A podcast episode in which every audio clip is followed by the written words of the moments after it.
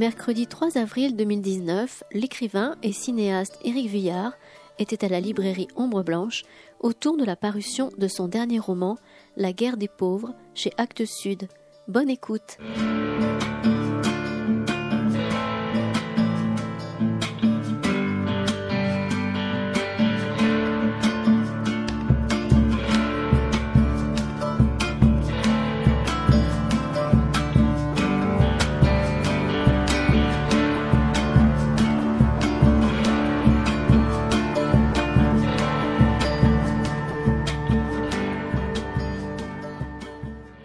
Bonsoir à tous. Merci d'être venus aussi nombreux à cette rencontre avec Éric Villard.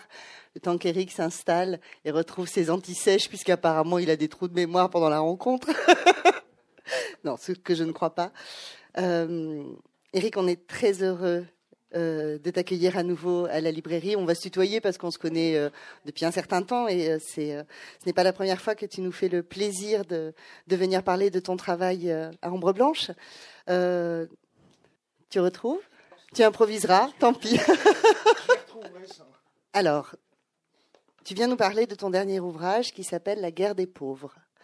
Euh, la guerre des pauvres qui, euh, comme euh, dans beaucoup de tes ouvrages, traite des gens dont l'histoire habituellement ne parle peut-être pas assez, ou en tout cas peut-être dont l'histoire ne tire pas assez les leçons.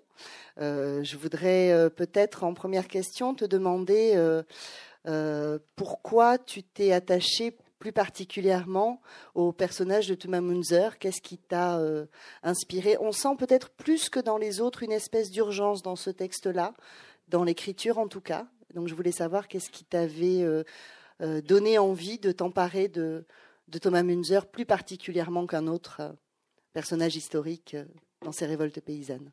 bonsoir, à, bonsoir à tous. Désolé du léger retard. Il y avait des embouteillages. Et donc, bah, merci euh, pour, euh, pour l'invitation et je suis content de pouvoir parler du livre avec toi ce soir. Alors, sur, sur Munzer, en réalité, c'est venu tout d'abord, comme souvent les choses viennent de façon un peu à la fois disons, elles sont liées à des, à des soucis profonds et, et, à des événements, des choses contingentes, en fait. Alors le, souci profond, finalement, c'était que, on peut dire que depuis, euh, depuis 2008, on a quelque chose comme un, peuple qui se cherche, à la fois en Europe, on peut dire, et puis aussi dans, dans le monde arabe, un petit peu partout, et que donc je me suis mis, euh, comme beaucoup d'autres, au fond, à m'intéresser davantage, sans doute, que, jadis, en tout cas pas de la même manière, euh, aux épisodes insurrectionnels, de révolte, même à la Révolution française avec 14 juillet. Mais euh, quand je dis euh, d'une façon un peu différente, auparavant, je m'intéressais par exemple à la Révolution française depuis fort longtemps, évidemment, mais ce qui m'avait intéressé, requis, c'était par exemple les, grandes figures, les grands orateurs de la Révolution, les grandes figures de conventionnels, Saint-Just, Robespierre, les grands. Et puis, euh, au fur et à mesure, euh, ce qui m'intéressait, c'était aussi la, sociologie des foules, euh, les, émeutes qui ont ponctué l'histoire de la Révolution, la sociologie des faubourgs parisiens, enfin ce genre de choses qui, qui correspondaient tout à coup davantage aux préoccupations qui étaient les nôtres, au fond. Qu'est-ce qu'une foule aussi? Pas seulement d'ailleurs des ouvrages sur la Révolution, mais un ouvrage comme le, le livre de Sartre, La critique de la raison dialectique, qui porte sur, au fond, l'analyse des mouvements de foule, de ce genre de choses, euh, prenait tout à coup de nouveau, je pense, une, importance, une acuité en fait qui était renouvelée euh, par, par les événements. Donc ça, voilà, c'est le, fond un peu euh, général. Et puis, il se trouve, là c'est le hasard, j'avais lu il y a longtemps des ouvrages sur l'épisode dans lequel s'intègre Munzer, euh, l'épisode au fond s'appelle traditionnellement la, guerre des paysans. C'est son nom le plus connu, mais on le trouve aussi au fond en Allemagne, sous, on pourrait le traduire par le soulèvement de l'homme ordinaire ou le soulèvement de l'homme du commun. Alors là aussi, c'est marrant puisque jadis on l'appelait beaucoup la guerre des paysans pour des raisons qui sont liées, je pense, principalement à la façon dont le marxisme s'était structuré et avait pensé l'histoire. Euh, il fallait d'une certaine façon que ce soit des paysans à ce moment-là. Et donc on avait, euh, parmi euh, une sociologie assez hétérogène, porté l'accent sur, sur cet aspect-là, au fond, de la population soulevée. Mais euh, aujourd'hui, il me semble que pour nous, l'expression de soulèvement de l'homme ordinaire dit quelque chose de, plus, euh, enfin nous fait comme un, comme, un signe au fond de loin, puisque c'était un mouvement hétérogène, donc c'est un mouvement qui s'est déployé entre 1524 et 1525. C'est un mouvement hétérogène, on y trouve effectivement beaucoup de paysans, mais on y trouve aussi des commerçants, des artisans, des mineurs, enfin donc toutes sortes de gens, et c'est leur rencontre au fond, enfin c'est cette hétérogénéité qui elle aussi donne au mouvement sa spécificité, c'est-à-dire une spécificité qui, sur un fond religieux, est au fond s'illustre dans le débat ce sont des gens qui, à la fois, euh, se soulèvent ensemble, mais qui ont des désaccords en termes religieux et sociaux, malgré tout, assez, assez vifs. On débat beaucoup. Euh. Donc, ça, c'est le, premier aspect. Alors, l'aspect contingent, c'est que ça m'est venu, alors, je ne me souviens plus quelle date, mais il y a eu euh, un transfert de prisonniers vers la première prison privée. Bon, n'est pas une date très honorable, enfin c'est comme ça. On a maintenant des prisons en France qui sont construites par des opérateurs privés, donc Bouygues là en l'occurrence, et entretenues par, euh, par lui. Euh, et donc euh, au premier transfert, des gens qui étaient mécontents au petit matin sont sortis de la brume à Poitiers et ont cassé quelques vitrines Bouygues, enfin quelques, quelques enseignes liées à Bouygues, et ont notamment, c'est ce que j'ai entendu à la radio, avait tagué le baptistère de Poitiers.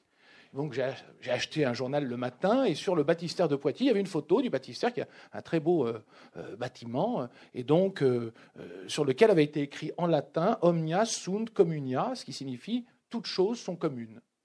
Et en réalité, je me suis souvenu à ce moment-là que ça avait été considéré comme un des mots d'ordre de Thomas Munzer pendant la guerre des paysans ou le soulèvement de, l'homme ordinaire.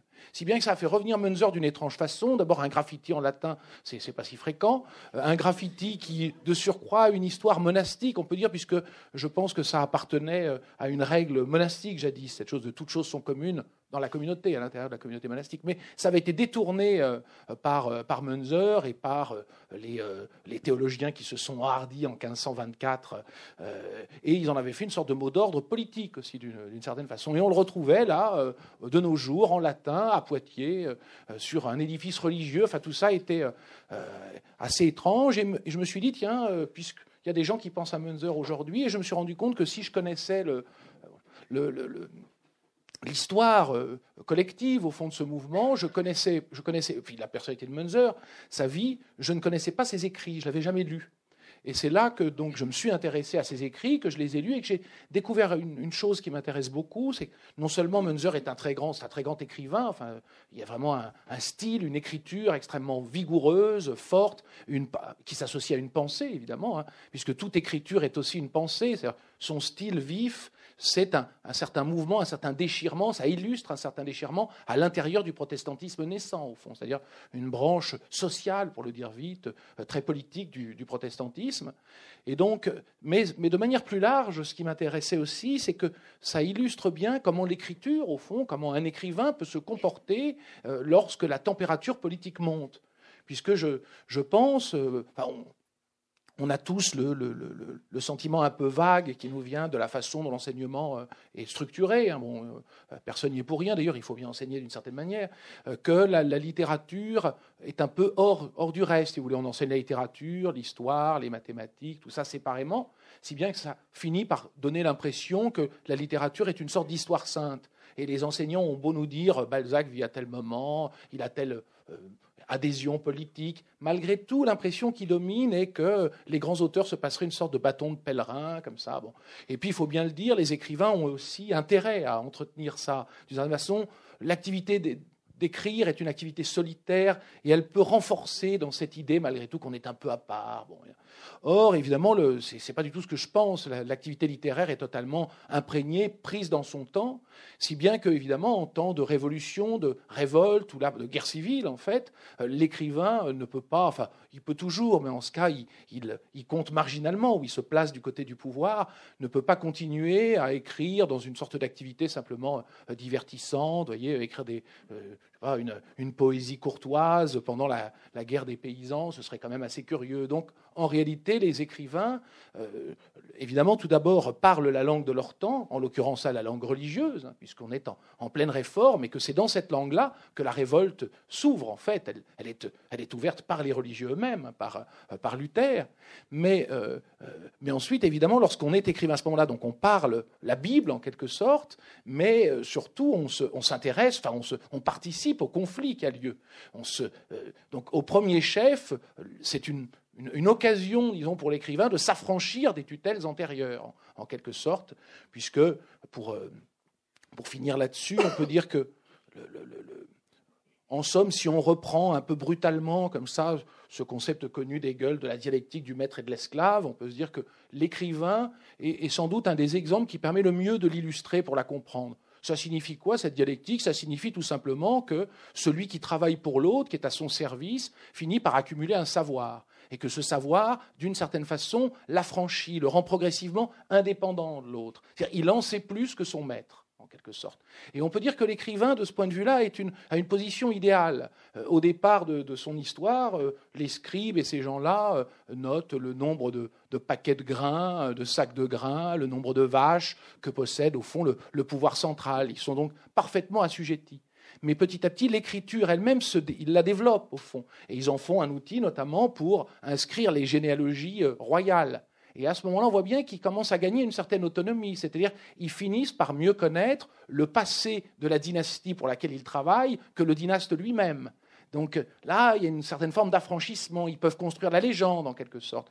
Et puis, c'est ce qui va ouvrir le récit, au fond, la, grande poésie, euh, l'épopée, enfin, ce genre de choses, évidemment. Le fait de chanter les puissants, c'est, euh, ça vient directement, au fond, de ce fond généalogique maîtrisé progressivement euh, par les, écrivains. Et donc, c'est ainsi que, lentement, jusqu'au fond, à la réforme, les, écrivains vont, liés au pouvoir, évidemment, à part quelques îlots rarissimes, où par moment, un ou deux écrivains, au prix de beaucoup de tribulations, s'affranchissent partiellement du pouvoir euh, royal ou princier.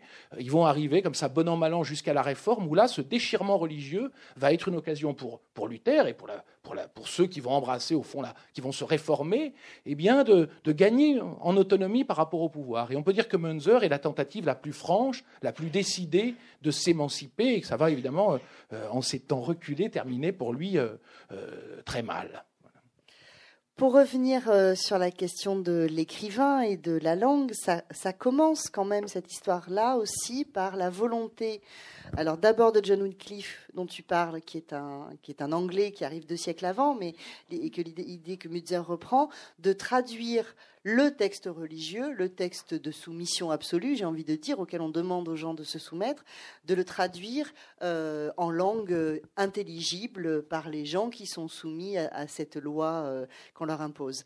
Euh, j'imagine que la question de la domination par la langue et par le livre est quelque chose qui, en tant qu'écrivain, doit poser beaucoup de questions et alors tenter d'y apporter des réponses peut-être, mais en tout cas, il y a un exercice euh, que tu nous démontres euh, encore une fois dans ce livre-là, de cette puissance, de comment le livre et l'écriture est une puissance euh, d'oppression. Oui, alors c'est et de libération. De libération, oui, tout à fait. C'est là une puissance de libération avant tout en réalité, c'est un des éléments qui m'a vraiment intéressé, c'est qu'au fond, si ce sont des écrivains évidemment qui se trouvent requis, enfin, j'appelle écrivains ceux qui écrivent. Euh, là, ce sont donc des théologiens écrivains, on peut dire. C'est parce que l'enjeu, euh, au fond, tout s'articule autour de, la Bible, autour de l'imprimerie.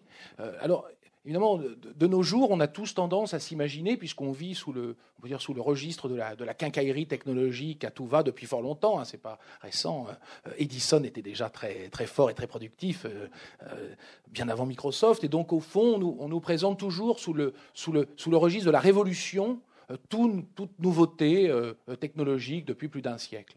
Mais le mot révolution convient en fait euh, assez mal en général. Ça change évidemment la, vie concrète et la vie psychique sans doute en grande partie des individus, mais le mot révolution implique un changement beaucoup plus profond et beaucoup plus grand.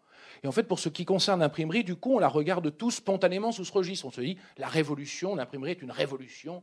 Or, ce n'est pas l'imprimerie qui est une révolution en soi, puisque quand euh, Gutenberg invente, comme on le dit, l'imprimerie, son, euh, son affaire fait faillite. Euh, elle fait faillite pour une raison. Alors on, peut en trouver, on en a trouvé plusieurs. Il était peut-être euh, mauvais gestionnaire, il avait peut-être pas assez de mise de fonds, etc. Mais en tout cas, il est certain qu'à vouloir imprimer des bibles en latin, le succès était peu assuré. Pour employer un mot un peu euh, ironique, une expression un peu ironique, on pourrait dire que le, segment de marché était très étroit. Et donc en, fait, on voit bien qu'à ce moment-là, il n'y a, a, pas de révolution. En fait, il se passe pas grand-chose. là où véritablement il y a une révolution, c'est le nouage entre cette invention euh, nouvelle, tout à fait exemplaire évidemment, et une pensée neuve et une nécessité sociale. Et ça, c'est 1517, euh, les thèses de Luther. C'est l'ouverture de la possibilité de lire les textes, enfin, d'étudier la théologie dans sa langue, d'étudier au fond ce qu'est le texte principal, celui dans lequel les principes de, de la société tout entière sont énoncés, de les étudier, de les discuter, de les interpréter. On peut dire au fond que c'est l'amorce, du sujet moderne, de ce que nous sommes, du sujet critique, s'enracine dans la rencontre euh, curieuse, donc entre euh, un nouvel objet technique, l'imprimerie, et une nouvelle forme de pensée qui est le protestantisme, mais qui lui, évidemment, balbutie, on peut dire, depuis deux siècles, en Angleterre, en Bohème, etc., mais qui n'avait pas rencontré justement cet outil technique. Et la rencontre avec cet outil a une importance considérable, puisque, au fond, on sait, justement, c'est pour ça, pour une part, que je reviens en arrière sur à peu près deux siècles, enfin il y a d'autres raisons, mais c'est une des raisons euh, principales, c'est que au fond c'est la même histoire qui se joue. C'est une histoire qui est liée euh, au livre, à la Bible, à traduire en anglais, etc., etc. Bon.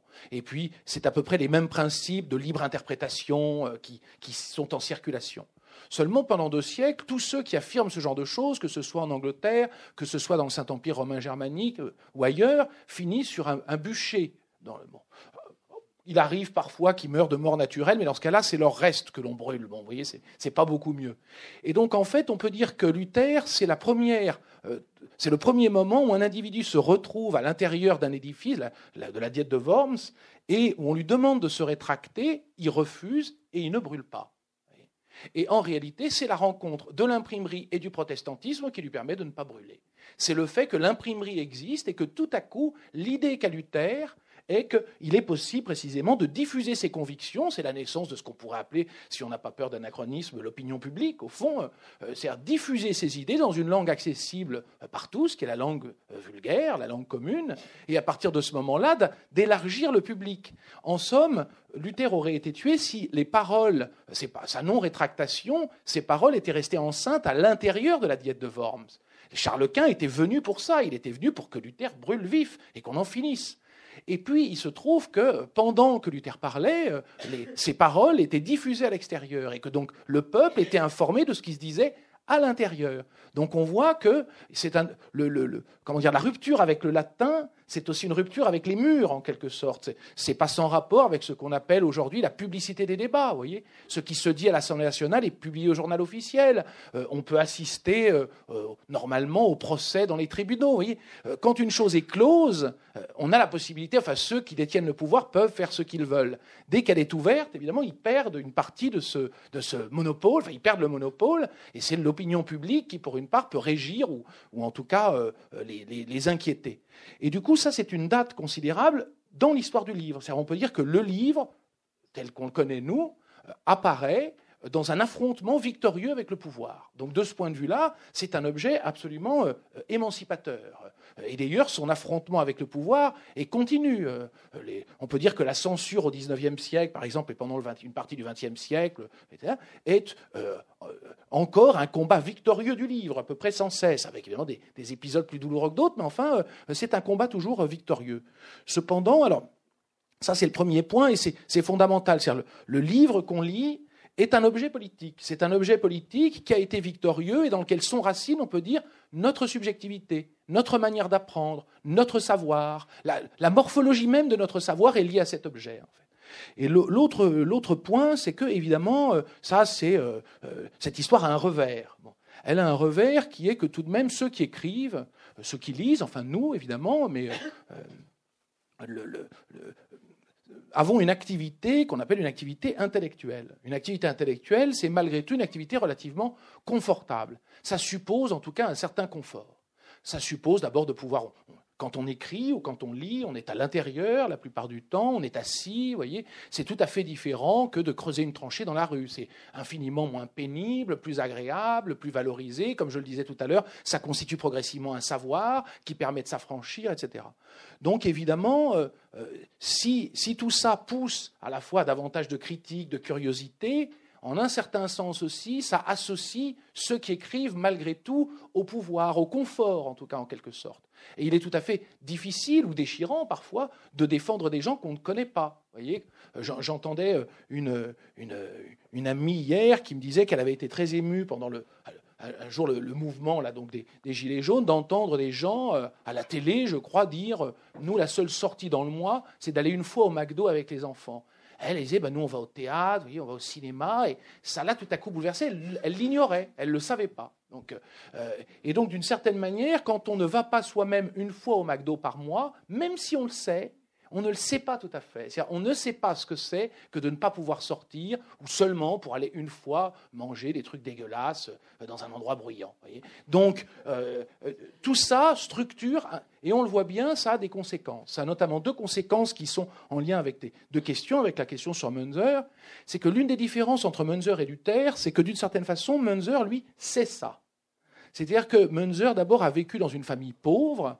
Euh, il a vécu dans une famille pauvre, mais de surcroît, son père a été euh, exécuté, condamné par le, le, local à être exécuté. Donc, euh, non seulement il est pauvre, mais il va tomber dans l'indigence en enfance, à la mort de son père, quand il a 11 ans, mais de surcroît, ça fait de lui un paria. Ce qui fait que son rapport au pouvoir, évidemment, il aurait pu en tirer d'autres conclusions, mais il avait une possibilité subjective qui était, au fond, d'être fidèle à son père et d'être dans un rapport, disons, d'affrontement au pouvoir ou de, méfiance à l'égard du pouvoir. Ce qui n'est pas du tout le rapport de Luther, qui lui euh, euh, vient d'un milieu d'ouvriers, mais d'ouvriers euh, progressivement embourgeoisés, et donc il a vécu au contraire une enfance ascendante en quelque sorte et heureuse, ce qui le met dans un rapport avec l'ordre existant plus confortable, plus adhésif, disons, que, que Munzer. Ce qui fait que Munzer est non seulement un cas très rare d'intellectuels ou de clercs, disons, à embrasser, on peut dire, la cause du peuple, mais euh, si malgré tout on trouve dans l'écriture, est avant tout, je pense, un mouvement qui est lié à l'émancipation, donc on trouve une affinité quand même, évidemment, des, euh, clercs en général avec, euh, disons, le, malheur du grand nombre. Mais la, différence, il y a une différence de taille entre avoir quelques affinités avec les douleurs du, du, grand nombre et embrasser la cause du peuple. Mais il y a encore une différence plus importante entre embrasser la cause du peuple et voir ses propres idées profondément restructurées par des gens qui, en principe, censément, en savent moins que vous. C'est-à-dire que Munzer est quelqu'un qui va euh, avoir une vie vagabonde, errante, fréquenter les mineurs de telle région, fréquenter les petits commerçants de sa paroisse, et va les entendre gronder, être mécontent. Et du coup, il ne va pas se satisfaire de la réforme, c'est-à-dire de la réforme luthérienne.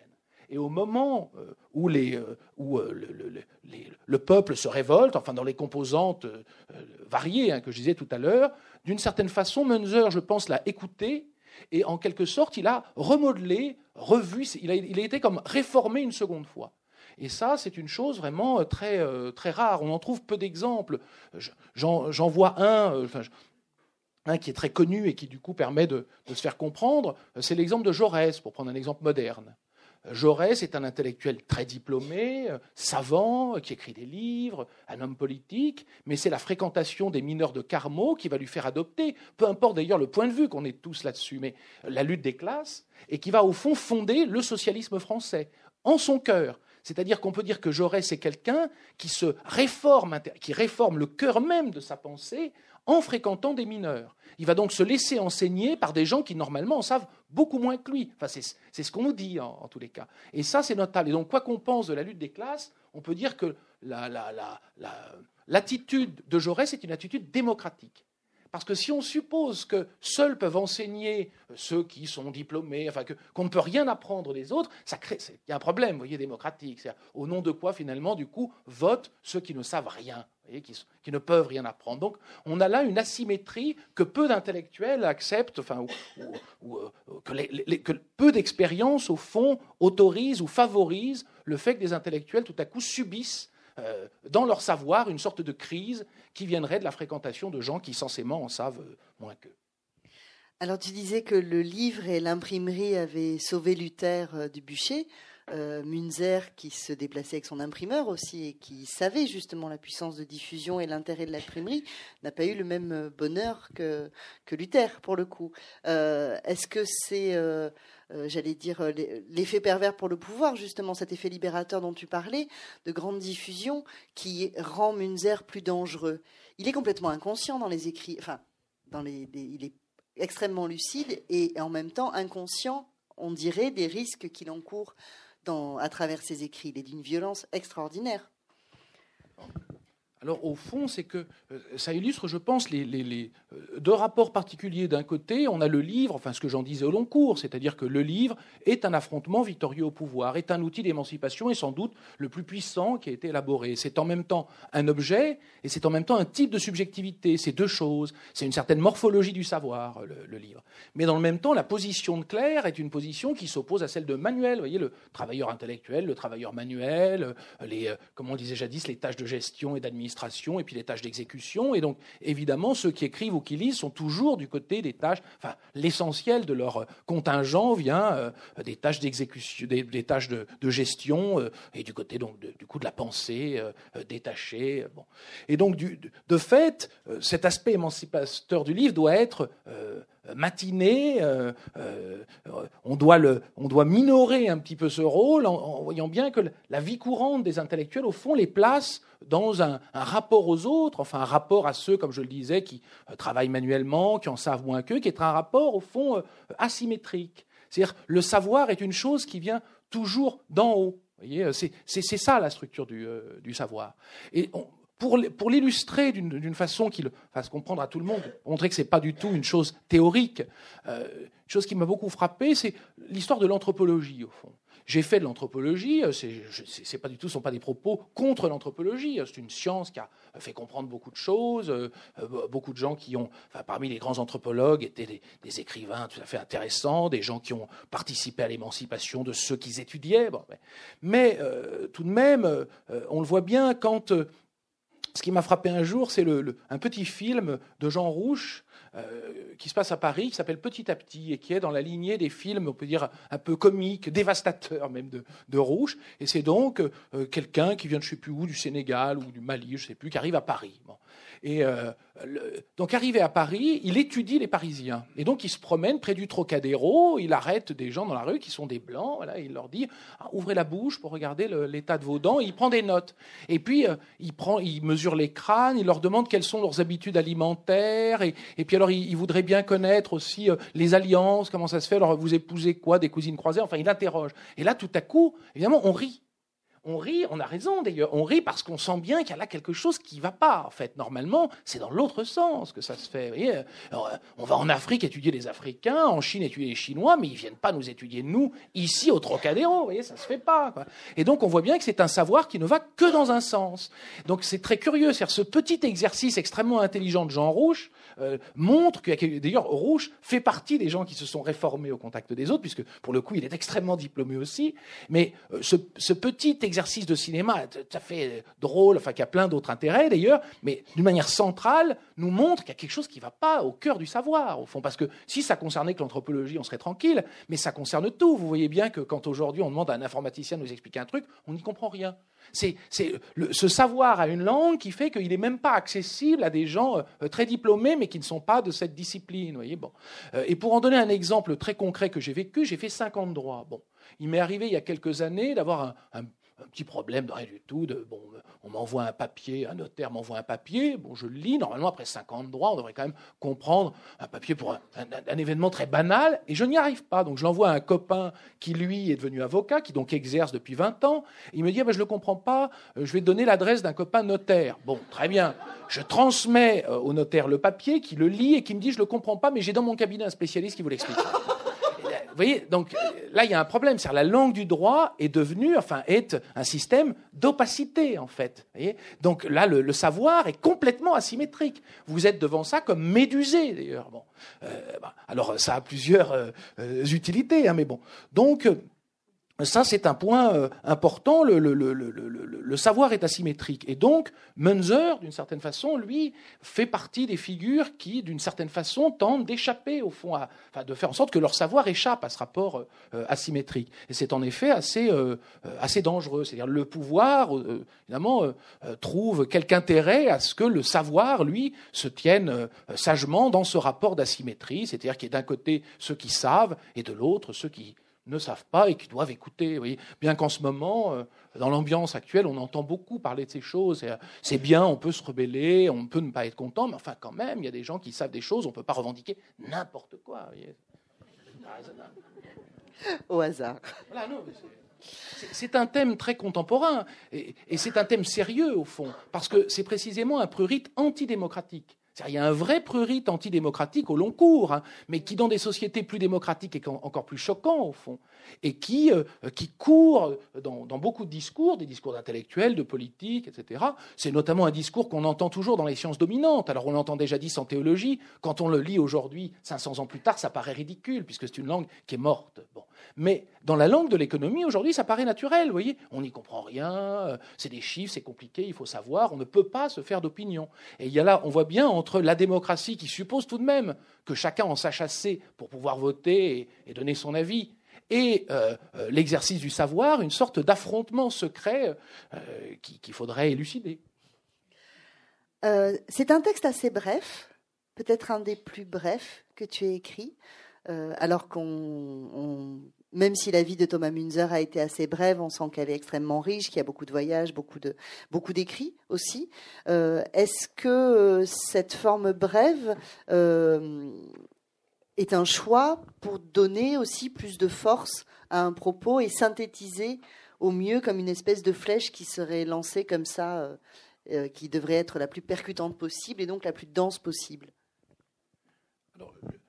Je comment dire je, je me dis jamais avant le, texte fera telle longueur ou etc donc mais euh, mais je suis sensible. Enfin je pense que euh, tous les écrivains le sont. Évidemment il y a deux éléments qui sont centraux quand on écrit, c'est l'écriture, je pense, et la composition. Bon, après, il y a recherches, des lectures, mais ce sont vraiment les éléments qui déterminent la forme spécifique de savoir qu'est l'écriture.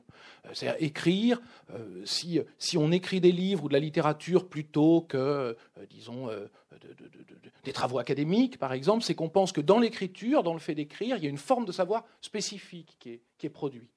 Euh, et ce savoir, d'une certaine façon, il, y a deux, éléments essentiels. Il y a l'écriture en elle-même, c'est-à-dire le fait que quand on écrit, euh, Écrire, c'est ne pas tout à fait savoir ce qu'on va dire. Au fond, c'est accepter qu'on se détache d'un premier registre qui est le registre de l'exactitude. Ça ne signifie pas qu'il ne faut pas être exact, évidemment, mais que c'est pas qu'on n'est pas obnubilé par l'exactitude, puisque si on est obnubilé par l'exactitude, on recopie les documents. Voilà dans, un, dans une sorte de délire borgésien, on pourrait imaginer un type qui recopierait le, le, bottin.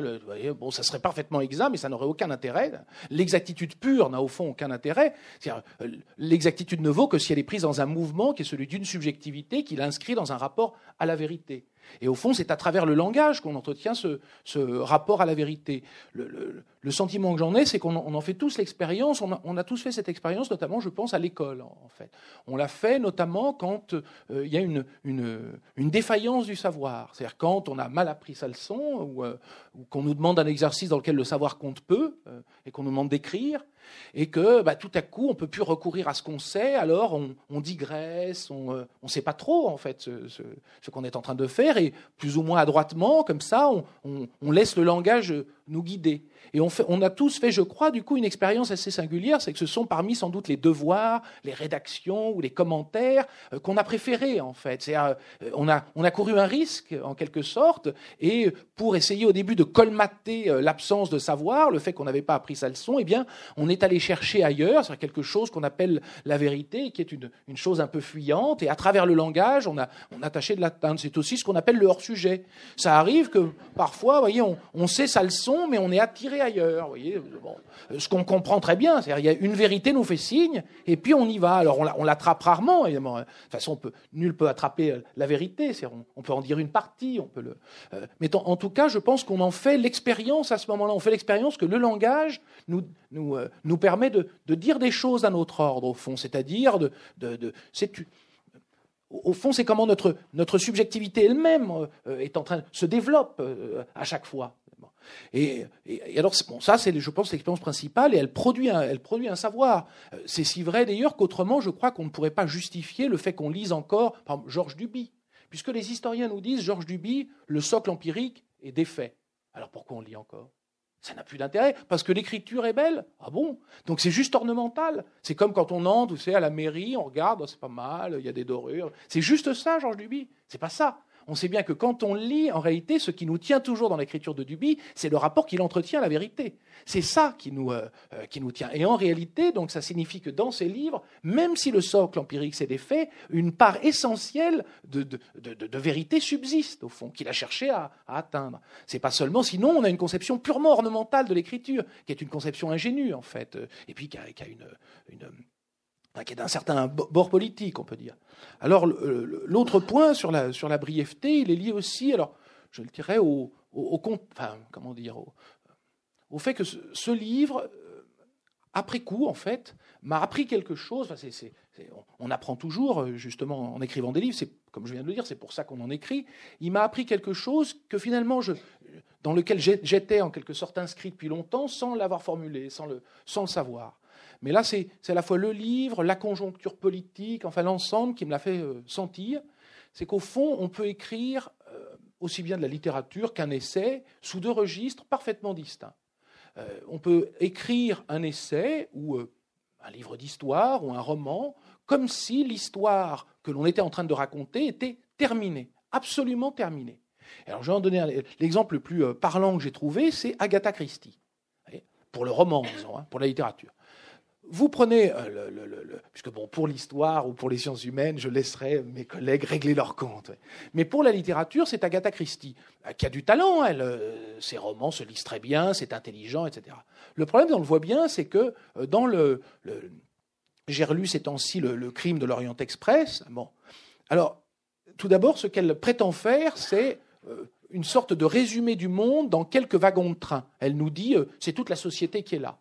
Sauf qu'on le voit bien, on ne peut pas faire tenir toute la société dans un wagon de train. On a en fait une duchesse, en gros, euh, deux commis voyageurs, euh, un médecin. Enfin, vous voyez que ça ne représente pas toute la société. Il y a peu d'ouvriers quand même dans son wagon de train. Il n'y a pas de petits employés. En tout cas, ce n'est pas du tout les proportions de la société. Euh, bon, sans quoi ça tournerait mal d'ailleurs. Donc en fait, d'une certaine façon, le fait que ce soit clos sur soi, est un point de vue politique conservateur. En fait, c'est un point de vue qui présente une vision de la société tout à fait fausse et tout à fait rigide, en fait, hein, très hiérarchisée. Et puis surtout, quand le roman est terminé, c'est-à-dire quand le crime est élucidé, euh, dans les romans d'Agatha Christie en général, il n'y a pas de reste. C'est fini. L'histoire, elle a été écrite sous le registre de, une fois qu'elle est terminée, c'est terminé, absolument terminé. D'où le côté mécanique de tout ça et son charme même. C'est qu'on peut en ouvrir un autre, on recommence la même opération, et le lendemain on en ouvre un autre, et les vacances passent, on en a eu une, trentaine, il y, a, il y a 30 criminels en moins, mais le monde est exactement le même, vous voyez, inchangé. On n'a rien appris sur lui. voilà. On a appris des choses sur l'Angleterre, quand même, c'est-à-dire sur la, euh, comment c'est-il qu'une société génère ce type d'écrivain. La France, pas. Vous voyez, Simon, c'est tout à fait différent. Euh, précisément, euh, quel que soit le point de vue politique de Simon, quand le livre de Simon est terminé, il n'est pas tout à fait terminé, justement. Il y a un reste, toujours. Il y a un reste qu'on retrouve, d'ailleurs, quand on se promène en voiture en France, encore. Euh, on, se balade dans certains quartiers, c'est du Simon. Bon, Agatha Christie, quand même beaucoup Il y a des vrais rapports sociaux chez Tout à fait, c'est ça. Une dimension sociale extraordinaire. C'est ça, absolument. Et donc, euh, surtout dans les romans durs, plus que dans les maigrets, hein, mais, quand même, c'est ça. Et au fond, pour prendre un, exemple opposé, le registre de euh, écrire un roman comme s'il n'était pas achevé, c'est Les Misérables. Les Misérables, c'est même dit par l'auteur. Dans son introduction, Hugo écrit, enfin, il fait une petite comme on peut l'appeler, ou une petite introduction de quelques lignes, où il dit en gros que tant que euh, des enfants travailleront, etc., etc., dans les ateliers, euh, que les conditions sociales et les lois seront, etc., des livres comme celui-ci ne seront pas tout à fait inutiles. Or, nous sommes toujours dans cette séquence, au fond, décrite par Victor Hugo. Au Bangladesh, des enfants fabriquent toujours les vêtements que nous portons, etc., etc. Et donc, euh, précisément, ce livre n'est pas encore inutile.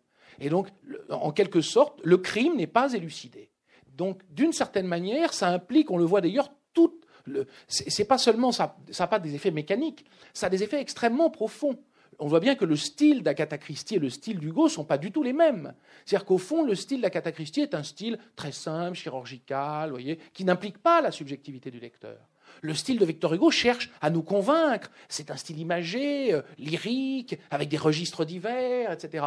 Et donc on peut dire que quand un livre est écrit sous le registre de l'histoire que je vous raconte n'est pas encore terminée, eh bien toute son écriture s'en ressent et prend une forme euh, particulière, qui est la forme d'une subjectivité particulière et qui du coup euh, sollicite un lecteur particulier ou quelque chose de particulier chez le lecteur. C'est-à-dire que le lecteur est impliqué lui aussi. Si cette histoire n'est pas terminée, eh bien d'une certaine façon nous y sommes pour quelque chose. D'une certaine manière, on peut dire que les misérables nous, nous poussent à l'action euh, ils nous poussent à agir. Et donc voilà, d'une certaine manière, bon, on peut dire que la brièveté passe en rapport, je crois, avec, euh, avec ça. C'est-à-dire que, pour le dire, faire une, un rapport rapide, revenir au deuxième élément, puisque je parlais de l'écriture, le deuxième élément, c'est la composition. La composition euh, d'un livre, c'est un. Euh, évidemment, jusqu'au au début du XXe siècle, c'était la plupart du temps considéré par les écrivains sous, euh, dans le langage de la rhétorique en fait ancienne, donc dans un registre moral. Bon. Et puis en fait, on avait presque abandonné le fait d'y penser. Vous voyez, si un livre était bien équilibré, bien fait, mais c'était dans un registre intuitif ou alors néo-aristotélicien, sans, grand intérêt. C'est le cinéma qui nous a fait repenser la composition. C'est euh, Dziga Vertov, Eisenstein, qui s'est tant avisé que quand on prend un bloc d'images et qu'on le déplace, eh bien la signification même de la séquence que l'on regarde est différente. Et là, tout à coup, on sort du registre moral, on sort d'un registre intuitif, on en arrive à un registre beaucoup plus profond, plus moderne, qui, euh, est le registre du sens, du, signifiant. Et, de fait, quand, on écrit euh, un livre, eh bien, euh, c'est la même chose. Les écrivains se sont avisés, évidemment, grâce à ces cinéastes, que quand on déplace un petit, un petit, un petit paragraphe, une phrase, euh, quand on inverse deux chapitres, eh bien, euh, un livre prend une signification différente. Et de ce point de vue-là, sa taille aussi euh, compte. Alors, pour juste finir sur cette question de la taille, j'ai eu le sentiment quand même, mais bon, encore une fois, je ne l'ai pas médité, cette taille, que publier aujourd'hui, dans un contexte d'inégalité vraiment aggravé, un texte qui s'appellerait La guerre des pauvres, et qui serait si long que des gens qui travaillent dans les conditions très pénibles ne pourraient pas le lire, voilà, aurait quelque chose de parfaitement déplacé. Tu as parlé de la vérité et de la subjectivité. Euh, je suis euh, pas troublée, mais euh, assez intriguée par le fait que tous tes livres publiés chez Actes Sud, depuis le premier, c'était, je viens de le manger, c'était La bataille d'Occident, portent la mention récit. Alors, est-ce que récit, pour dire justement que la vérité doit être à la base de ton travail, enfin en tout cas qu'elle est, même si c'est une vérité subjective, j'allais dire, qui n'appartient qu'à toi, et, une vérité choisie dans toute la vérité historique possible, euh, et en même temps, tu assumes la subjectivité de l'écrivain. Et est-ce que la subjectivité va avec le terme récit? Enfin voilà, comment euh, les, premiers textes étaient marqués roman, Conquistador était un roman, et après, tu poses ce terme de récit. Et j'aimerais que tu nous en parles justement dans ton approche, euh, puisque tous tes, livres publiés chez Actes Sud partent toujours d'un fait historique et qu'on sent une immense documentation, même si évidemment, comme tu n'es pas un universitaire, tu ne cites pas tes sources. Mais voilà, il y a quand même ce, ce geste d'équilibre entre la vérité et la subjectivité. Juste sur la question des, des sources, c'est pas seulement parce que je suis pas universitaire, puisqu'après tout, maintenant, beaucoup d'écrivains citent leurs sources. Notamment, ça vient d'Amérique, cette affaire de citer ses sources. Hein. Et il faut toujours voir d'où viennent les choses. C'est pas un hasard. C'est, je veux bien que l'Amérique soit en avance sur nous toujours, mais elle est en avance pour le meilleur et pour le pire, peut-être. Bon. Alors, citer ses sources, évidemment, ça tombe sous le sens qu'a priori, ce serait mieux que de pas les citer. C'est plus transparent, etc., etc. Bon, on pourrait trouver plein d'arguments logiques, a priori, pour le fait de citer ses sources. Pour éviter des procès, surtout, je crois. Voilà, c'est beaucoup plus pragmatique que mais, ce qui est un point important, j'allais finir là-dessus, en fait, c'est le point. Non, non, mais c'est le point capital. C'est qu'en fait, évidemment, en grande partie, l'avenir de la littérature, euh, euh, la littérature est structurée par le droit, qui est le gardieu chiourme de la, de, la, de la vie sociale. Bon, alors, c'était sous la figure de la censure au 19e, c'est sous d'autres figures aujourd'hui, effectivement, de procès, alors, euh, euh, diffamation, euh, respect de la vie privée. Et c'est pour ça qu'aux États-Unis, on a deux catégories, fiction et non-fiction, qui sont très, très imperméables l'une à l'autre. Ça permet, en somme, de dire, voyez, les, ces films américains, par exemple, euh, qui sont tout à fait décevants parce que dans un premier temps, on les regarde et on se dit c'est formidable, ça dénonce telle ou telle magouille de la CIA, c'est vraiment intéressant. Et puis à la fin du film, on vous dit tout rapprochement avec des faits ayant existé c'est pas possible, c'est sans intérêt, du coup, euh, euh, on ne sait plus ce qui est faux, ce qui est vrai, c'est emmerdant. Bon. En réalité, ils se garantissent évidemment contre, euh, contre des procès. Ce qui fait que ces catégories de fiction et non-fiction ont un avantage, c'est que fiction, d'un côté, c'est formidable, c'est toute l'histoire du roman, l'histoire sainte que j'évoquais tout à l'heure, mais au fond, on s'en fout, c'est imaginaire, paf. C'est disqualifié par le, par le fait même que c'est sous la rubrique de fiction, ce qui n'est pas évident quand même. on parle de littérature en France, on ne parle pas de fiction encore. Et puis on a non-fiction. Alors la non-fiction, attention les gars, il va falloir citer vos sources. et dans ce cas-là, c'est contrôlé. Et donc, effectivement, quand on signe, par exemple, des contrats euh, d'édition, de cession de droits étrangers dans le monde anglo-saxon, c'est le seul moment pénible. Euh, partout à l'étranger, vous n'avez aucun problème, les cessions de droits se font très simplement. Mais euh, de mon expérience, j'ai vu que la cession de droits de mes livres avec l'Angleterre a duré presque un an et demi un an et demi de tractation sur le droit, hein, pas sur des questions financières, sur des questions juridiques. On voulait par exemple me faire signer un papier comme quoi tous les personnages de l'ordre du jour étaient morts. Vous voyez? C'est curieux. Donc j'ai refusé, évidemment. Vous voyez bien que ça n'est pas à l'avantage de la liberté d'expression. Il y a là, il plane là-dessus quand même quelque chose d'un tout petit peu inquiétant. Et alors du coup, citer ses sources, euh, au fond, on le voit bien quand je lis un écrivain qui cite ses sources, ce qui... Euh, euh, alors, et, d'ailleurs, à l'université aussi, ça pose un certain problème. C'est qu'au fond, on est toujours, on le sait bien, obligé de citer ses maîtres, qu'on les estime ou non. Parce qu'autrement, la carrière va quand même risquer de s'arrêter. Donc, pour pas courir de risques, on cite tout le monde, pour ne fâcher personne. C'est pour ça que les remerciements font toujours trois pages, et qu'on finit d'ailleurs aimablement par remercier son chien. Regardez-le, c'est toujours... On remercie ses enfants, sa femme, tout le monde, et puis euh, sa secrétaire, sa maîtresse, etc. C'est un inventaire étonnant quand même que ces remerciements. Et au fond, pour les sources, c'est pareil.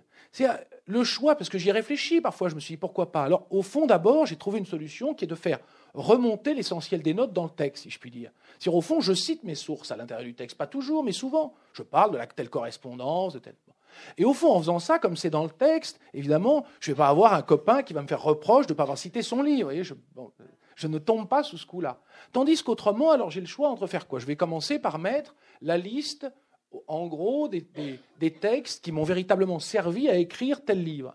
Euh, en l'occurrence, par exemple, dans celui-ci, les correspondances de Munzer, ses écrits, euh, sa correspondance, pas, avec Karlstadt, enfin, des, choses comme ça. Bon.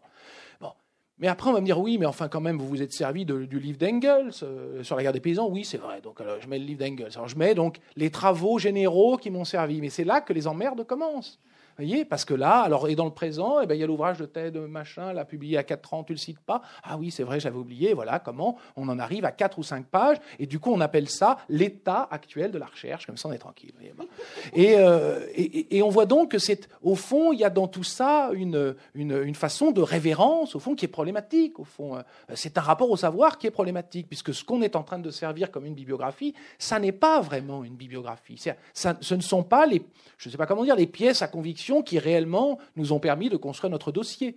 C'est pour ça que je préfère les faire remonter dans le texte et les laisser dans le, euh, dans le texte. Je ne dis pas que c'est une solution parfaite, hein, c'est juste une, une, solution à un moment donné, disons, de cette histoire. Il y a eu d'autres moments où il était sans doute parfaitement nécessaire de citer ces sources. Ça peut, euh, ça peut être au contraire émancipateur. Il me semble qu'aujourd'hui, dans une société au fond très hiérarchisée, qui se présente comme très démocratique, mais où tout de même, euh, quand on, on est allé à l'université, on voit bien que bah, il faut faire quelques efforts pour avoir une bourse de troisième cycle, enfin, etc.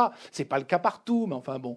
Euh, eh bien, euh, le, problème de la bibliographie, c'est qu'elle elle, adopte une forme de prudence, vous voyez, qui, euh, préjudicie, je crois, l'exercice du, libre du, savoir, quoi, en fait. Alors, sur alors, le, le récit, alors, le récit, c'est le nom, au fond, alors, tu disais plusieurs choses, et tu dis récit, et tu, parlais de, rapport à, la, fiction et vérité. Et au fond, et la subjectivité. Sont, Alors, je ne considère pas que la subjectivité fabrique une sorte de relativisme, c'est-à-dire que toute chose pourrait être dite et qu'il n'y a pas de vérité, finalement. Pas du tout. Je pense qu'il y a une vérité, mais qu'elle est polémique, au fond, elle est problématique, évidemment, euh, puisqu'elle euh, est inscrite dans un champ social euh, qui est tiraillé par des différences importantes d'intérêts, etc. Et donc, évidemment, pour prononcer la vérité sur la société, d'abord, toutes sortes d'individus n'ont pas intérêt et ont donc un autre rapport à la vérité, hein, bon, du coup, mais je, je, prétends que donc c'est un rapport faux, c'est un rapport idéologique, etc. Et l'autre point, c'est que quand je parlais de subjectivité tout à l'heure, on peut dire qu'une des formules qui m'a le plus frappé euh, jadis, de, qui, est de, Jacques Lacan, le, psychanalyste. Euh, il disait, je crois, plus ou moins, enfin c'est comme ça qu'après j'ai fini par la remâcher en moi, en tout cas, euh, la vérité à structure de fiction, ou le savoir plutôt, pardon, le savoir à structure de fiction.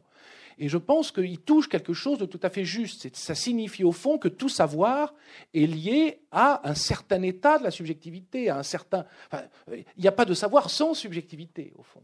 Et que d'une certaine façon, si on veut comment dire, dérober le terme fiction de l'usage euh, qu'on en fait, dont je parlais tout à l'heure, de cet usage américain, c'est tout ce qui est du côté de l'imaginaire.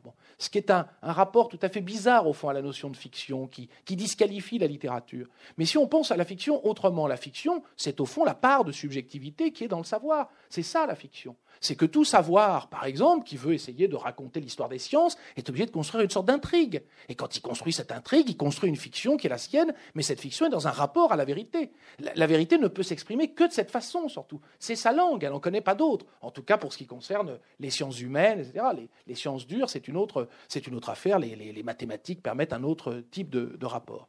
Et donc, du coup, de ce point de vue-là, la littérature ne vit pas sous un registre différent des sciences humaines elle vit sous le même registre, c'est-à-dire que euh, précisément le, savoir a une structure fictionnelle. Mais ça n'est pas la fiction au sens où on l'entend, c'est-à-dire ça n'est pas du tout, et donc c'est là que le terme récit intervient, c'est que je ne crois pas que l'histoire au long cours de la littérature, ça soit une histoire d'imagination. Alors, pour... Euh, je suis obligé du coup de faire une sorte de, de retour en arrière je pense que l'histoire de la littérature, comme tout le reste, au fond, est structurée par quelques grandes dates. Tout à l'heure, j'évoquais donc qu'il y a ce livre, La guerre des pauvres, la, réforme, euh, qui euh, profondément a bouleversé l'histoire euh, du livre, du savoir et de la littérature.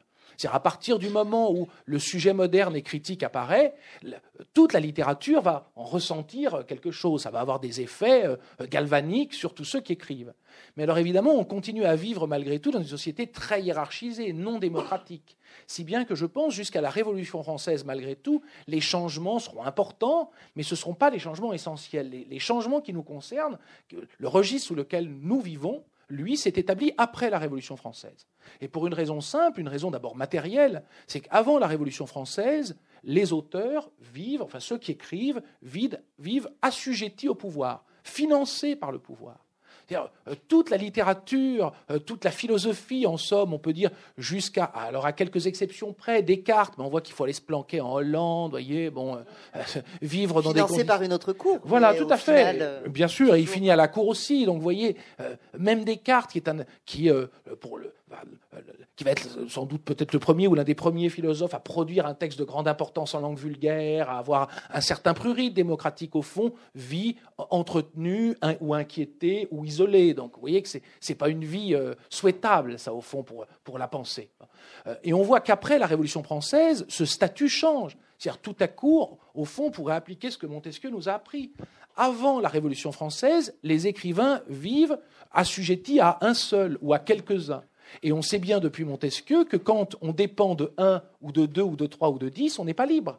C'est-à-dire que précisément, on peut vous dicter ce que vous allez dire ou faire. Et on en a un exemple avec sans doute un des moments les plus brillants de la littérature française ou même mondiale, c'est le, le, règne de Louis XIV. Louis XIV avait un rapport aux arts indéniable. Il a su s'entourer euh, de gens tout à fait brillants, euh, grands musiciens, grands artistes euh, et, grands écrivains. Il a su leur laisser une petite marge de liberté, mais enfin très réduite. On voit d'abord qu'ils sont soit nourris par lui, soit par d'autres princes, et qu'au fond, les, les, querelles de théâtre, par exemple, entre Pradon et Racine, sont des querelles d'hôtel particulier à hôtel particulier, uniquement. Donc, au fond, ces gens-là écrivent d'ailleurs tous sur des thèmes enfin, euh, qui strictement viennent de l'Antiquité, qui sont d'ailleurs pas très imaginatifs. Voyez mettre la, spontanément, comme on le fait, la littérature du côté de l'imagination, c'est vraiment, mais ne pas avoir regardé deux minutes son histoire et céder à une facilité curieuse et qui devrait nous interroger, puisque Racine de l'imagination, Pradon de l'imagination, Corneille, mais de quelle imagination on parle et, La Fontaine qui s'inspire des Enfin, vous voyez, tous ces gens-là reprennent leur thème à l'Antiquité. Et, et, on pourrait citer d'autres exemples et d'autres rapports. Et donc ensuite, après la Révolution, on voit bien que pendant la Révolution euh, française dans d'autres euh, pays, euh, par, effet de choc, en quelque sorte, la littérature, l'écriture se libèrent et que progressivement, d'abord d'autres moyens de, vivre apparaissent, et notamment un moyen de vivre qui est celui des écrivains modernes, c'est-à-dire ce qu'on appellerait aujourd'hui les droits d'auteur. C'est-à-dire que vous avez un éditeur qui va vous donner euh, une certaine somme d'abord, et puis ensuite les droits d'auteur apparaissent, ce qui fait qu'au lieu de vivre inféodé à un seul ou à quelques-uns, on est inféodé au grand nombre. Et c'est précisément ça la liberté, c'est que quand on dépend de tous, eh bien, peu importe si écrivant ce livre, je fâche tel ou tel d'entre vous qui ne peut pas me saquer, si un certain nombre de personnes aiment le livre, je peux vivre. Donc je peux dire ce que je veux, voyez, je peux le, le publier je peux en vivre. Et c'est ça, au fond, le gage de la liberté. Cette structure élémentaire euh, qui est liée, euh, une structure matérielle, au fond, euh, fabrique un autre type, là encore, de subjectivité, alors elle tout à fait nouvelle et qui est la, la subjectivité moderne de l'écrivain. Et le récit, c'est une façon de dire deux choses. De dire d'abord qu'au fond, l'histoire de la littérature, c'est ça avant tout. Ça n'est pas que le mot roman aujourd'hui a pris un autre sens. Il occulte quelque chose. Je ne suis pas contre, hein, je n'ai pas du tout dit. On peut bien mettre roman euh, euh, sur, euh, sur un texte sans que je monte sur la chaise en me fâchant tout rouge. Hein. mais si moi je mets récit, c'est pour indiquer qu'au fond, l'histoire de la littérature, ça n'est pas une affaire d'imagination. C'est une affaire, au contraire, de rapport à la réalité. C'est-à-dire que dès que la littérature s'affranchit de, des grands après la Révolution, qu'est-ce qu'elle fait? Eh bien, brutalement, ou pendant la Révolution ailleurs, brutalement, elle décrit le monde sensible, matériel, réel et social euh, qui est celui du grand nombre. Puisque si les princes voulaient qu'on leur joue Phèdre, c'est parce qu'ils s'identifiaient aux princes de l'Antiquité. Mais le public, nous qui achetons des livres, bon, les histoires des princes, ça nous intéresse cinq minutes, vous voyez, euh, quand on va chez le dentiste. Euh, Mais le reste du temps, on aime bien qu'on nous raconte une histoire qui nous concerne. On aime bien qu'on nous parle de nous, nous aussi, de la vie sociale réelle, du grand nombre. Et donc, au fond, tout naturellement, Jane Austen, Balzac et les grands romanciers du 19e vont écrire des romans sur tout un tas de gens qui sont la véritable euh, forme sociale, donc chatoyante de, voilà, et du coup, voilà, récit, d'abord, il y, a ça. Puis l'autre point, c'est que comme la littérature est toujours prise dans une conjoncture particulière, c'est une façon de pointer le fait qu'aujourd'hui, sans doute, euh, il faut au contraire, je crois, aggraver le rapport qu'on a à la réalité. Alors, c'est de toute façon ce que la littérature doit faire au long cours, c'est-à-dire toujours dire davantage la réalité telle qu'elle est, et essayer de se défaire de, la, part de fiction qui je pense, pour une part, non pas tant, comme le disait Aragon élégamment, une sorte de, manière de mentir qui nous permettrait de dire la vérité. Au fond, c'est vrai, mais Aragon le dit parce qu'on n'est jamais dans un temps totalement libre. Si bien que la fiction est toujours une manière d'essayer de raconter certaines choses, euh, euh, comment dire, euh, l'histoire, c'est un peu la même chose, et de les, faire passer en quelque sorte, de ne pas être condamné. C'est cette petite apostille que j'évoquais tout à l'heure. À la fin des fins, on pourra toujours dire, vous savez, toute ressemblance avec des faits, etc. etc. De la même manière, vous voyez, bien quand quelqu'un me disait l'autre jour, pourquoi ne pas écrire la guerre des pauvres au présent? Mais parce que, mon Dieu, j'aurais les pires emmerdements, vous voyez. Hein, hein, donc c'est ce qui est vrai, ce qui est vrai hein, de, surcroît. Et puis l'autre point, c'est euh, euh, le, rapport à la réalité, c'est-à-dire quel accès on a à la réalité. C'est-à-dire euh, récit signifie aussi qu'aujourd'hui on a un, problème compliqué. C'est que d'un côté, l'aspect positif, c'est que le statut de l'écrivain s'est démocratisé. Donc les écrivains vivent pas comme tout le monde, mais à peu près comme tout le monde, enfin comme une grande partie de la population. ils paient des loyers, euh, des impôts, euh, ils, vont faire les courses, ils emmènent leurs enfants à la crèche, etc., etc. Donc ils connaissent la vie réelle d'une grande partie de la population, c'est tout de même mieux pour pouvoir s'adresser à elle d'une certaine façon.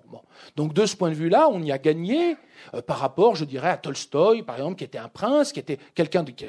si je le choisis, c'est justement pour pas euh, euh, pour être réglo, c'est-à-dire pour choisir dans le passé précisément un des plus grands auteurs qui a eu les velléités émancipatrices les plus vives et qui a d'une certaine manière trahi sa classe sociale d'origine. Mais néanmoins, justement, Tolstoï est un, est un prince. Enfin, il vit quand on visite la maison de, de, de Tolstoï à Moscou, c'est une maison quand même très chic. Enfin, j'ai jamais habité, moi, dans un tel espace si grand, avec un tel jardin. Enfin, je pense que peu d'auteurs aujourd'hui vivent comme ça.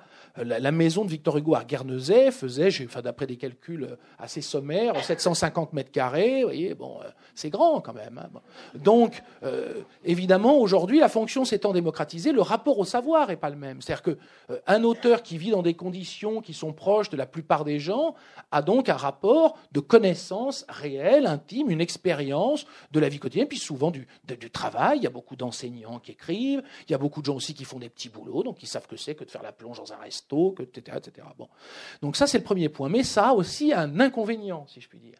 L'inconvénient, c'est que Tolstoï, lui, il pouvait nous parler euh, dans Guerre et Paix des aristocrates et nous dire comment ils se comportent, après tout, euh, quand ils sont entre eux. Et ça a ses effets dévastateurs du début de Guerre et Paix, où dans un immense panoramique, comme ça, il nous raconte comment, dans un salon, ces imbéciles traitent Napoléon comme vraiment quelqu'un qui n'est pas, inquiétant pour la grande et sainte Russie. Et on sait tout de même que si à la fin la Russie l'emporte, euh, ils ont eu à subir quand même quelques avanies. Donc on voit à ce moment-là une classe sociale, une élite totalement aveugle, en fait, totalement. Euh, euh, il y a une sorte de cécité sociale qui est liée à l'origine sociale, non seulement de Napoléon, mais aussi au fait qu'il s'adosse à la Révolution française, une sorte de mépris de classe, comme ça, aveuglant.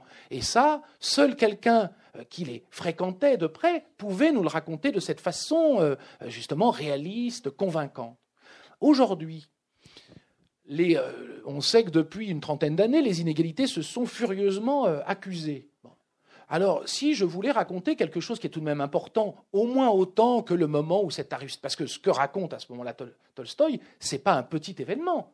Il essaie d'élucider la façon, donc, en tant que Russe, euh, dont euh, euh, pendant une première phase, la guerre a été un échec atroce en fait pour, euh, euh, pour le tsarisme. Ce qui montre, c'est une société euh, rancie, pourrie, incapable de penser. Enfin bon. Et, donc c'est tout à fait crucial pour les, pour les Russes, je pense, de, de comprendre ça. Aujourd'hui, qu'est-ce qui est crucial pour nous? Eh bien, il me semble que c'est tout de même d'essayer de comprendre, par exemple, ce serait de comprendre comment, de quelle manière se comportent dans l'intimité les, les comment dire, les, gens qui dirigent le monde économique et euh, les collusions qu'ils peuvent avoir avec le monde politique. Enfin, on, sent bien que ça fait partie des préoccupations d'à peu près tout le monde sur toute la planète. Comment pense, se comporte dans l'intimité euh, quelqu'un qui aujourd'hui euh, euh, possède des parts majoritaires dans une société dont les liquidités sont supérieures au PIB du Portugal. Vous voyez, c'est quand même pas une paille. C'est au moins aussi important que de savoir comment le tsar de Russie, dans l'intimité, et comment les aristocrates russes traitaient de Bonaparte. Le problème, c'est qu'aujourd'hui, eh bien, euh, euh, bien peu d'écrivains, me semble-t-il, sont rentiers comme Proust euh, ou appartiennent à la grande bourgeoisie comme Gide et sont donc susceptibles de fréquenter ce beau monde-là, qui est le, nouveau beau monde, enfin la, nouvelle haute société, et d'en faire le récit de l'intérieur. Et il me semble que de ce point de vue-là, la fiction, sous le modèle, je veux dire, aragonien, c'est-à-dire la, façon la plus intelligente qu'elle a eue de se concevoir, est défaillant.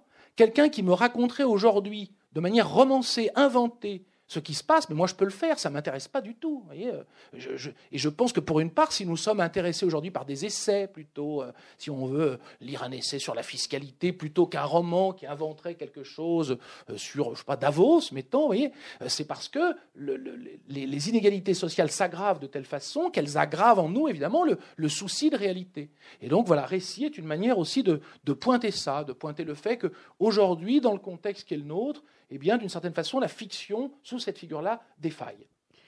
Est-ce qu'il n'y a pas aussi, euh, parce que souvent tu vas chercher dans l'histoire euh, plus ou moins récente, mais plutôt récente, euh, des, éléments, je pense à Buffalo Bill, je pense effectivement à 14 juillet aussi, à l'ordre du jour, tous les récits que tu as publiés chez Actes Sud, qui vont chercher un fait historique, est-ce que c'est pas une façon de se débarrasser de la réduction à une actualité, de faire la guerre des pauvres au présent, est-ce que ce ne serait pas risqué de, de faire mal entendre un propos parce qu'il pourrait être dénoncé comme étant un brûlot d'actualité et qu'aller chercher dans l'histoire, c'est aussi, hélas, montrer que ces histoires, je travaille beaucoup sur ou l'opprimer directement, ou sur les modes d'oppression, euh, ou les révoltes. Enfin, ton, travail est, à ça pour, euh, cœur. Euh, est-ce que justement, partir de choses plus anciennes n'est pas une façon de nous montrer, hélas, que rien n'a changé?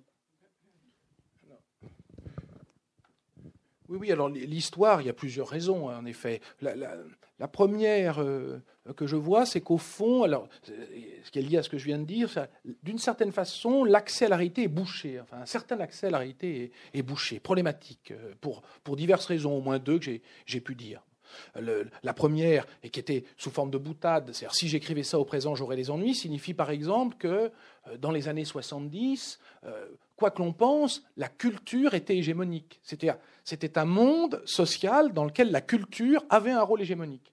De surcroît, c'était une culture de gauche dans un monde euh, politiquement de droite. Donc c'était, euh, il y avait là quelque chose de très euh, curieux qui aujourd'hui s'est totalement défait. On n'est plus du tout dans un monde où ni la culture est hégémonique, ni à l'intérieur de la culture une culture de gauche serait hégémonique. Donc ces deux choses se sont défaites, si bien qu'on peut plus écrire la même chose.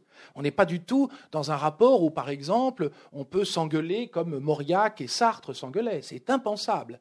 Aujourd'hui, ce genre d'affrontement très franc, en fait, très c'est un affrontement euh, frontal, intéressant, euh, euh, sans.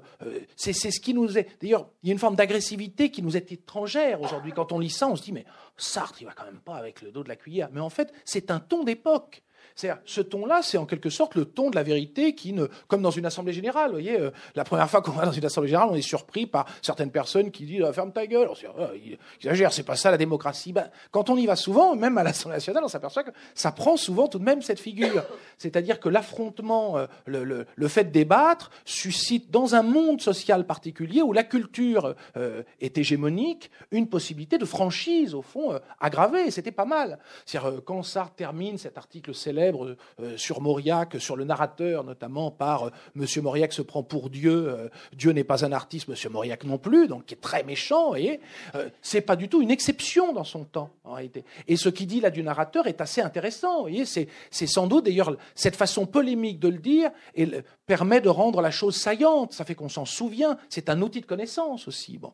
Et évidemment, on n'est pas du tout dans ce contexte. Du coup, l'histoire, pour cette raison, mais aussi pour l'autre, c'est-à-dire à savoir la position par exemple, alors là ça vaut pas pour ce livre, mais ça vaut pour l'ordre du jour, par exemple, la position de, Tolstoï ou de, Proust, on ne l'a plus. Eh, euh, Proust est quelqu'un qui a fréquenté euh, tout le gratin parisien, une vie entière de jet-setter, on peut dire. Voyez et puis voilà que ce type est à la fois un jet-setter, mais un grand lecteur. C'est une chose qui ne peut plus se produire aujourd'hui, voyez. Et il se trouve qu'aujourd'hui, euh, jadis, à cette époque, on avait quelques profits à publier des livres. Enfin, je veux dire que même les jet-setters lisaient des livres. Voyez ça aussi, c'est un phénomène social qui s'est éteint. Si bien que Proust, enfin, cette possibilité qu'on a qu'un écrivain puisse avoir fréquenté comme ça le beau monde et nous raconter, euh, enfin nous, nous en faire ce portrait au vitriol au fond, c'est une chose euh, tout à fait impossible. Les écrivains n'ont pas accès à ce monde-là. Donc le passé, de ce point de vue-là, l'histoire est un recours. Mais effectivement, il y a aussi ce que tu dis, c'est-à-dire que sans doute, alors ce qui va dans ce sens, c'est qu'au fond, par exemple, ce livre, je ne l'ai pas du tout écrit maintenant. Je l'ai écrit il y, a, bien longtemps en réalité. C'est-à-dire que j'ai voulu qu'il sorte maintenant. Euh, mais euh, il était programmé pour un peu plus tard. Je me suis dit que c'était quand même tout à fait euh, délirant. Enfin, ça m'a pris la nuit. Je me suis réveillé un jour à 4 heures du matin en me disant Mais je, rentrais de l'étranger, c'était, je sais plus, début décembre. Je me suis dit Mais c'est maintenant qu'il devrait sortir parce que c'est là qu'est le plus intéressant. quand un livre sort, disons, et qu'il est pris dans un contexte où comment dire, où il est euh, euh, directement interrogé, directement mis en cause, en quelque sorte, c'est beaucoup plus intéressant que. Et, euh, et donc, au fond, je l'avais écrit plusieurs années auparavant. Ce qui fait qu'effectivement, on n'écrit pas dans un rapport à l'actualité. De toutes les manières, on écrit dans un rapport à une sociologie profonde. Même quand on regarde le passé, c'est toujours depuis le présent qu'on le regarde, mais ce n'est pas depuis l'actualité, sans quoi il faudrait écrire instantanément, il faudrait euh, écrire en dix jours, euh, euh, pouvoir publier en, deux semaines, ce qui est impossible. La, publication elle-même d'un livre prend largement plus d'un mois, etc. Bon, les, simples impératifs voyez, techniques aujourd'hui ne permettent pas du tout ce, genre de choses. Si bien qu'on ne peut pas courir derrière l'actualité. Enfin, on peut essayer, mais dans ce cas-là, on publie sur des livres qui parlent d'une actualité qui vient de se terminer, etc. Ça ne marche pas. et, puis surtout, on, on publie d'une plus sérieuse, dans ce cas-là précisément, des livres qui ratent euh, le, cœur du problème. Puisque le, cœur du problème aujourd'hui, c'est tout de même que, j'évoquais les inégalités, mais sur un autre registre, c'est la concentration du pouvoir économique dont je parlais. C'est ça le cœur du problème. C'est-à-dire, ça signifie que toute notre vie sociale est structurée par l'économie, est structurée de cette manière. Ce qui est un phénomène tout de même assez nouveau. C'est-à-dire, même dans les années 50, ça n'était pas le cas. Même avant-guerre, pour parler de l'ordre du jour où j'ai traité en quelque sorte cette, question, les 24 grands industriels allemands qu'on retrouve le 20 février 1933 avec Hitler et Goering sont extrêmement puissants, mais à côté, aujourd'hui, de ceux qui possèdent le, monde économique, on, est dans un rapport de proportion qui est tout à fait différent, et surtout la forme sociale que ça prend est très différente. Par exemple, l'artisanat, entre-temps, a tout à fait disparu de nos sociétés. euh, euh, alors que euh, jadis, à l'époque entre deux guerres, à l'époque de, de Krupp, en 1933, l'artisanat existe encore, même en ville. On voit des échoppes d'artisans. Et donc, le, monde n'est pas structuré encore totalement par la, standardisation des produits. On a vu, par exemple, j'ai vu depuis mon enfance le, petit commerce lui-même disparaître et être englouti par un autre phénomène, c'est la standardisation du commerce. Donc, on voit qu'aujourd'hui, tout ce qui est dans cette pièce, tout ce qui nous habille, euh, euh, tout ce qu'on boit, enfin, tout, ce qu'on mange, euh, tout ça est profondément structuré par ce rapport économique qui est à la fois profondément inégalitaire et qui est à la fois un rapport de concentration très grand. Donc, de ce point de vue-là, l'histoire aussi est un recours, c'est-à-dire c'est une, une façon finalement, étrangement, c'est une façon de modérer son propos parfois, voyez? À l'inverse de ce qu'on peut croire. C'est-à-dire qu'au fond, euh, ce qui m'est apparu et ce qui m'a en, quelque sorte même euh, bouleversé, inquiété en travaillant par exemple sur l'ordre du jour, donc sur cette réunion, c'est qu'on pourrait se dire une rencontre avec les nazis, mais c'est monstrueux, il n'y a pas pire, on verra pas pire. Et puis tout à coup, euh, au fond, on se dit, mais au fond, au, nom de quoi le font-ils? De ce qu'on appelle la maximisation du profit. Si l'occasion se représente, le monde économique ne réagit qu'aux occasions qui se présentent. Au fond, c'est même ce qu'il dit lui-même. Euh, quand, quand, on va en, faculté d'économie ou en école de commerce, euh, sous deux registres différents, d'ailleurs sous le registre pratique ou théorique, on nous dit la même chose. C'est-à-dire sous un registre pratique, on peut l'envelopper parfois de vagues considérations morales, mais en règle générale, on nous dit si vous voulez avoir une entreprise qui marche, ne vous souciez pas de considérations morales. Ça viendra après. Ça peut prendre la forme d'une fondation, euh, etc., d'une prime de, fin d'année, mais au départ, il faut que ce soit rentable. Sinon, euh, tout va s'effondrer, etc. Et puis, d'un point de vue théorique, on vous dit la même chose. On vous dit théoriquement, l'homo economicus est celui. Enfin, penser l'économie, c'est penser l'individu hors de toute moralité, au fond, dans un rapport purement euh, profitable. Donc la science économique elle-même se pense sous, ce registre. Si bien que, voilà, si ce qui s'est passé le, 20 février 1933 nous paraît horrible, en réalité, il n'est qu'une illustration tout à fait ordinaire de la vie des affaires.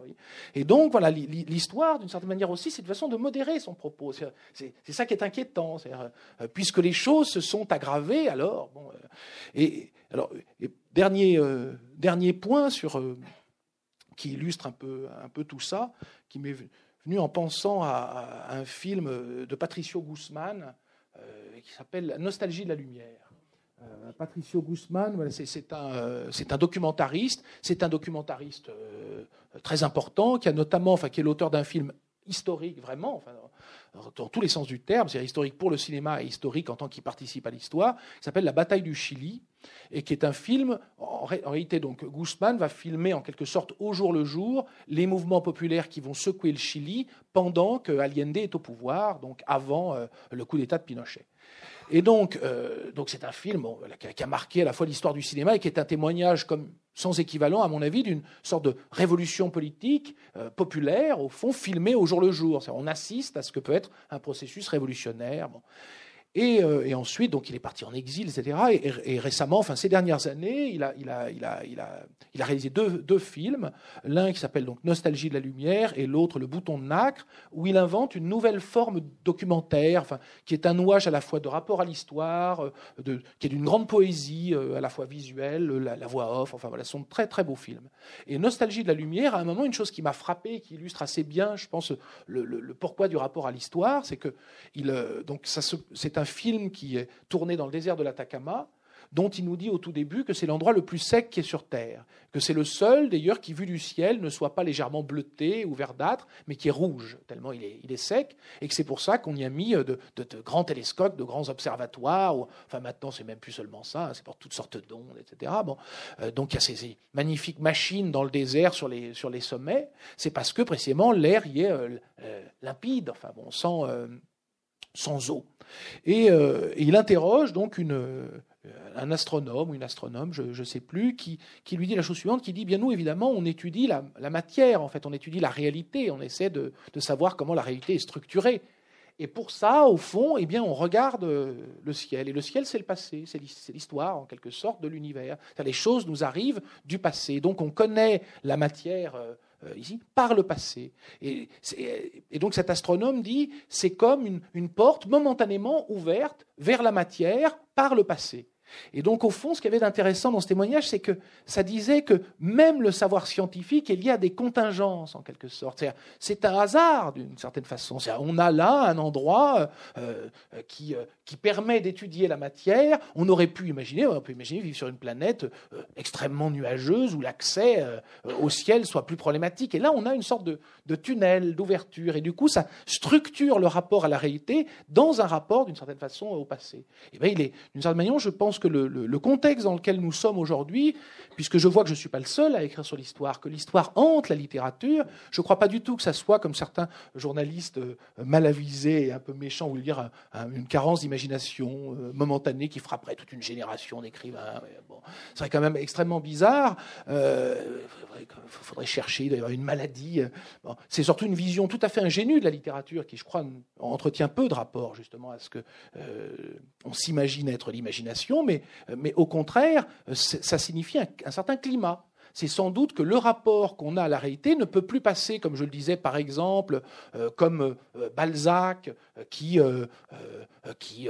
avait été saut avait fréquenté les milieux juridiques et pouvait en parler merveilleusement parce qu'il en avait l'expérience, et ne peut plus non plus passer par l'autre démarche sans doute qui était celle de Zola, qui allait observer le présent, qui allait l'étudier pour une autre raison qui est liée au contexte le plus proche, c'est que Zola euh, fait, faire, je pense, un, pas décisif au savoir et à la littérature en même temps. C'est-à-dire, euh, voilà un auteur qui est le, premier s'avise qu'il faudrait quand même aller voir de près ce qui se passe, que sa propre expérience suffit plus. Jusqu'à Hugo, en gros, euh, l'auteur est souverain.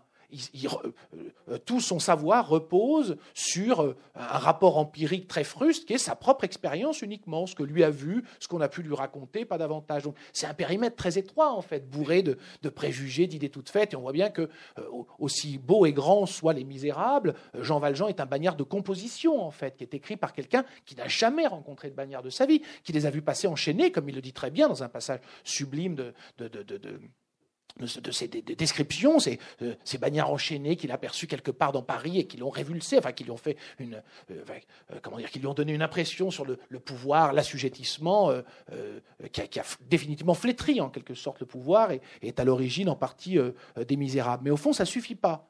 Et ce que Zola fait, c'est ce pas de plus euh, tout à fait décisif, pas seulement pour la littérature, mais aussi pour les sciences humaines, euh, puisque je pense que pour une part, il est à la naissance de l'anthropologie sociale. C'est le, le, premier, au fond, à cette époque. Les anthropologues restent, euh, Fraser et ces gens-là travaillent dans leur bureau, hein, jusque bien après. D'ailleurs, Zola, lui, va peut-être qu'une semaine, mais il, va il descend dans la mine, il interroge les gens, il va au café, etc. Cependant, pour finir sur ce point, dans le, dans le dans le contexte d'aujourd'hui, je parlais tout à l'heure de la symétrie du savoir, ça poserait un problème. Je trouve qu'il est délicat aujourd'hui d'aller, par exemple, dans un quartier populaire, interroger les gens pour écrire un livre. Enfin, voyez, euh, on voit bien qu'en tout cas, je ne jette pas l'anathème, mais je dis seulement que dans le contexte actuel, ce qu'on a entendu dans le, dans le mouvement social qui est en train d'avoir lieu, c'est que les gens ne veulent plus qu'on parle d'eux à leur place, par exemple. Vous voyez, les, certaines formes de distance liées au savoir sont extrêmement mal vécues. Et c'est pas seulement donc que ça appellerait une forme de prudence, c'est qu'au fond, ça signifie quelque chose sur la structure du savoir lui-même, ce que j'évoquais tout à l'heure avec Jean Rouche. C'est-à-dire les gens ne veulent plus qu'on aille euh, les étudier comme si euh, ils étaient colonisés, si vous. C'est fini. On les banlieues, euh, les mineurs ont décidé qu'il fallait les décoloniser. J'aimerais, si tu permets, finir sur une toute petite lecture de deux phrases et une dernière question, mais qui n'en sera pas vraiment une.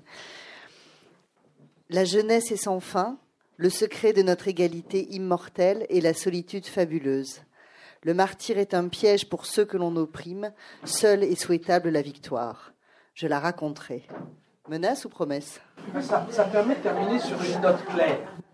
Après 4000 morts, ça ce qu'on appelle de la, la, composition. Ça permet de terminer sur une note claire euh, et de dire au fond que cette histoire n'est pas terminée. Merci beaucoup, Éric Villard.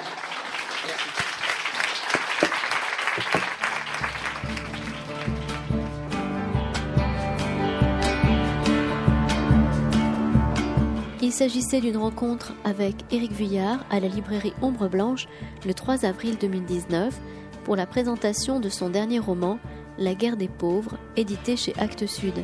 Les ouvrages d'Éric Vuillard ont été récompensés par de nombreux prix littéraires, comme l'Ordre du jour en 2017, couronné du prix Goncourt.